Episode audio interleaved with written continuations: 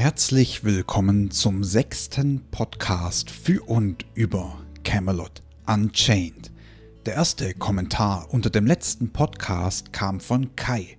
Herzlichen Dank für das ermutigende Feedback. Genau das bringt die Kraft, um weiter zu recherchieren und neue Podcasts für euch zu erstellen. Heute wollen wir uns der Beta von Camelot Unchained widmen, die mit großer Sicherheit dieses Jahr, also in 2018 startet und wahrscheinlich schon in den nächsten paar Monaten beginnt und nicht nur Spielerzeiten der Amerikaner, sondern auch der Europäer berücksichtigen wird. Das bedeutet, es gibt auch Server für Europa und auch Online-Zeiten für Europa. Man muss also nicht spät abends bzw. in der Nacht spielen, um teilnehmen zu können. Es gibt aber noch viele weitere Infos zur Beta und diese habe ich für euch im Folgenden in bestimmte Bereiche aufgeteilt. Also, seid ihr bereit? Dann fangen wir mal an. Wie viele Camelot Unchained Betas und wie lange? Camelot Unchained wird drei Beta-Phasen haben und vor dem Release noch eine Open Beta für alle starten. Voraussichtlich beginnt die Beta 1 in den nächsten 1 bis 3 Monaten, soweit ich das einschätzen kann. Die Beta wird nicht 7 Tage und 24 Stunden pro Woche spielbar sein. Vielmehr wird es wohl zu Beginn auf bestimmte Zeitfenster an Samstagen und Sonntagen hinauslaufen. Tests unter der Woche sind jedoch auch möglich und die Server werden Richtung Beta-Phase 2 wahrscheinlich immer häufiger online sein. Unter anderem hält dieses Vorgehen die Kosten niedriger und gibt den Entwicklern Zeit, um Probleme schneller zu beseitigen bzw. zu erörtern und zu testen. Die Beta von Camelot Unchained sollte nicht mit einer üblichen Beta von anderen MMOs verglichen werden. Es gibt also noch viel zu tun und dessen sind sich die Entwickler auch bewusst. Warum sollte man die Beta von Camelot Unchained testen? Ja, man muss Geld in die Hand nehmen und ein Gründerpaket kaufen, um die Beta-Phasen spielen zu können. Und das mag natürlich nicht jeder, weil vieles einfach sehr ungewiss ist, was die Spielfeatures angeht. Die Open Beta wird allerdings für alle zugänglich sein, auch ohne ein Gründerpaket. Wer aber beispielsweise Dark Age of Camelot geliebt hat und all die Features mag, die ich bereits in den letzten fünf Podcasts erwähnt habe, der kann schon recht gut einschätzen, ob Camelot Unchained etwas für ihn ist. Der Kauf von Gründerpaketen hilft der Entwicklung des Spiels und je mehr Europäer hier natürlich einsteigen, desto mehr werden wir natürlich auch berücksichtigt. Stichpunkt Übersetzungen, Server, Spielzeiten etc. Zudem wird man innerhalb seines Accounts belohnt, wenn man aktiv an den Beta-Phasen teilnimmt. Hier zählt viel mehr als nur einfaches Online-Sein, sondern die Aktivitäten, die man ausführt, um das Spiel wirklich zu testen. Je mehr man hier aktiv ist, desto größer fallen die Belohnungen aus, die sich vermutlich dauerhaft auf unseren Camelot Unchained Account auswirken. Wie kann man sich die Beta 1 in Camelot Unchained vorstellen? Ihr wisst ja bereits, dass es drei Fraktionen gibt. Die Beta 1 startet mit drei verfügbaren Klassen pro Fraktion. Die weiteren Klassen kommen dann im Laufe der Zeit dazu. Speziell für die Beta-Tests wird es bestimmte Möglichkeiten geben, die allesamt Spaß machen und nicht wie ein trockener, öder Test wirken sollen. Während das fertige Spiel also alles in einem Guss beinhaltet, wird es in den Betas stärker aufgeteilt stattfinden. Schauen wir uns mal an, was geplant ist. Als Spieler starten wir in der Beta auf einer sicheren Insel. Das ist das Startgebiet unserer Fraktion. Pro Fraktion gibt es also eine solche Insel. Diese Insel wird eine Art Lobby sein und Portale zur Verfügung stellen, durch welche wir zu anderen Inseln reisen können. Auch ein Bankfach wird uns hier zur Verfügung stehen und Gebäude und so weiter findet man auch auf dieser Startinsel. Eine dieser anderen Inseln, die ich erwähnt habe, ist die Aufbauzone. Hier werden Spieler Häuser etc. bauen können und müssen keine Angriffe dabei befürchten. Es ist also ebenfalls eine sichere Zone genauso wie die Startinsel. Ein weiteres Portal wird auf der Starterinsel zu einer oder mehreren umkämpften Inseln führen. Hier gibt es offenes PvP, also Kriege zwischen den drei Fraktionen. Ebenfalls Gebäude sind hier möglich, genauso wie das Beanspruchen von Gebieten auf diesen umkämpften Inseln. Die Karte wird extra nicht so groß sein, dass Spieler enorm weite Laufwege haben, das soll also verkürzt werden. Auf einer solchen umkämpften Insel wird es weitere Portale geben, die Spieler zu bestimmten Zonen auf dieser Insel bringen. Insbesondere diese umkämpften Inseln werden nicht so häufig online sein wie andere Teile der Beta. Insbesondere auf den umkämpften Inseln und der Aufbauinsel wird es Ressourcen geben, die wir für das Crafting sammeln und einsetzen können. Der Vox Magus ist also auch in der Beta dabei und lässt das Testen des Craftings von Camelot Unchained zu. Der Drachenzirkel soll in der Beta ermöglichen, dass Aspekte des Spiels einem Stresstest unterzogen werden können. Folgende Möglichkeiten sollen im Drachenzirkel in Form von Matches für eine bestimmte Spielerzahl angeboten werden, die jeweils ca. 30 Minuten dauern.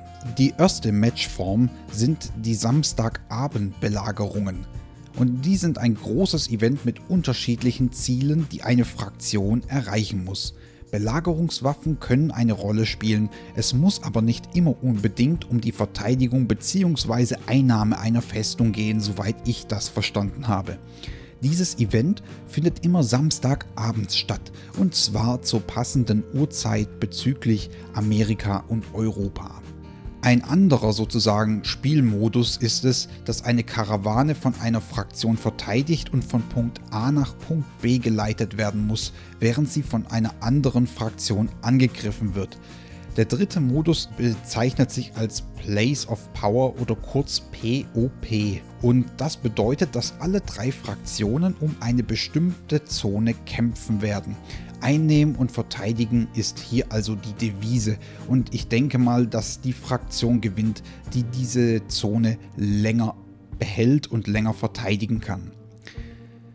Der vierte Modus habe ich jetzt mal so als die Mine ist mein übersetzt. In diesem Modus sollen die drei Fraktionen, ich weiß es nicht, ob es jetzt eine Mine ist, also ein Gebäude oder eine bestimmte Zone eben betreten, was das Schlachtfeld darstellt, aber nur eine der drei Fraktionen verlässt die Zone als Sieger.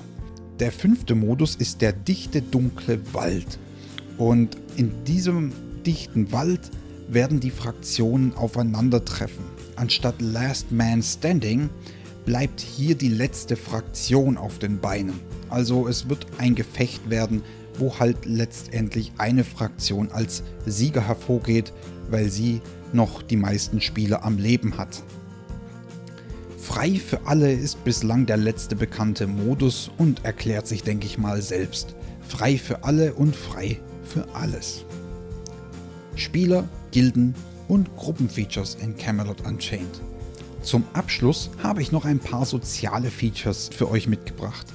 Im MMO werden Spielerzusammenschlüsse eine große Rolle spielen, aber auch Solo-Spieler sollen ihren Spaß haben können. Für unseren Charakter stehen uns folgende Möglichkeiten zur Verfügung. Erstens Freunde, Feinde und mögliche Kontakte in Form einer Liste. Hier können wir entsprechende Spieler hinzufügen oder entfernen. Ebenfalls gibt es eine Blockliste, wo man eben die Spieler komplett blockieren kann, die einem auf den Sack gehen. Zweitens, die Charakterhistorie zeigt uns all unsere Fortschritte, Errungenschaften, Kills, Tode etc. in einer Art Reporting. Nummer 3. Ein eigenes Postfach haben wir für unseren Charakter auch und können hier Nachrichten erhalten und ebenfalls verschicken. Viertens. Eine eigene Nachrichtenplattform, auf welcher wir Texte, Bilder und Videos für andere veröffentlichen können. Fünftens, diese Plattform ermöglicht uns auch das Teilen der Updates mit anderen Spielern und Gruppen bzw. das Ansehen von deren Postings. Es ist also so ein kleines Forum eben, was sich im Spiel abrufen lässt und hier können wir auch im Spiel die Bilder und Videos ansehen, die da gepostet werden. Als weitere soziale Gruppen stehen uns diese drei zur Verfügung. Erstens Kriegsbanden. Beziehungsweise heißen die im Englischen halt Warbands. Ich habe das jetzt mal als Kriegsbanden übersetzt. Das sind zeitlich begrenzte oder permanente Spielergruppen mit einem eigenen Namen und vorläufig maximal acht möglichen Spielern. Man kann mehreren Kriegsbanden angehören, aber zur selben Zeit nur für eine Kriegsbande aktiv spielen. Die zweite Gruppe ist die Schlachtgruppe. Eine Schlachtgruppe kann aus mehreren Kriegsbanden bestehen, haben einen eigenen Namen und auch ein eigenes Rangsystem. Last but not least, die Kommandos bzw. Orders heißen sie auf Englisch. Das sind die eigentlichen Gilden und haben den größten Funktionsumfang. Hier soll es im Spiel einen Kalender für die Planung geben. Hinzu kommen Features wie eine eigene Gildenkleidung, eine Gildenhalle, Fortschrittssystem innerhalb der Gilde, eine Gildenbank, ein Gildenladen und natürlich ein Rangsystem. Als vierte Möglichkeit wird es übrigens kampagnenbezogene, also zielgerichtete Spielervereinigungen geben, die sich ganz bestimmten Situationen, Events und Zielen widmen. Allerdings sind diese kampagnenbezogenen Gruppen noch nicht in der Beta 1 dabei. Alle sozialen Features habe ich jetzt noch nicht den einzelnen Gruppenformen zugeteilt, weil der Podcast sonst wieder extrem lang werden würde. Einige dieser Gruppenformen können unter anderem Kriegsbanner, einen eigenen Chat, Spielerränge, Achievements, ein Berechtigungssystem, eine Statistik und soziale Interfaces haben. So viel vorerst zur Beta und den sozialen Aspekten von Camelot Unchained. Ich hoffe, dass euch auch dieser Podcast wieder einige tolle Infos geliefert hat. Falls ja, freue ich mich natürlich sehr über Daumen nach oben, Abos oder auch das Teilen des Videos.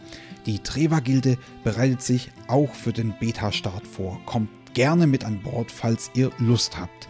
Ich freue mich auf euer Feedback in den Kommentaren und garantiere wie immer nicht die Vollständigkeit oder Korrektheit der Infos. Das ist mir zeitlich leider einfach nicht möglich, weil das Beta-Dokument zurzeit 50 DIN A4 Seiten beinhaltet. Den Link zu diesem Dokument findet ihr übrigens auch in der Videobeschreibung unten. Danke fürs Reinschalten und bis zum nächsten Mal. Euer Turm von MMOmaster.de www.ftf.de. PS.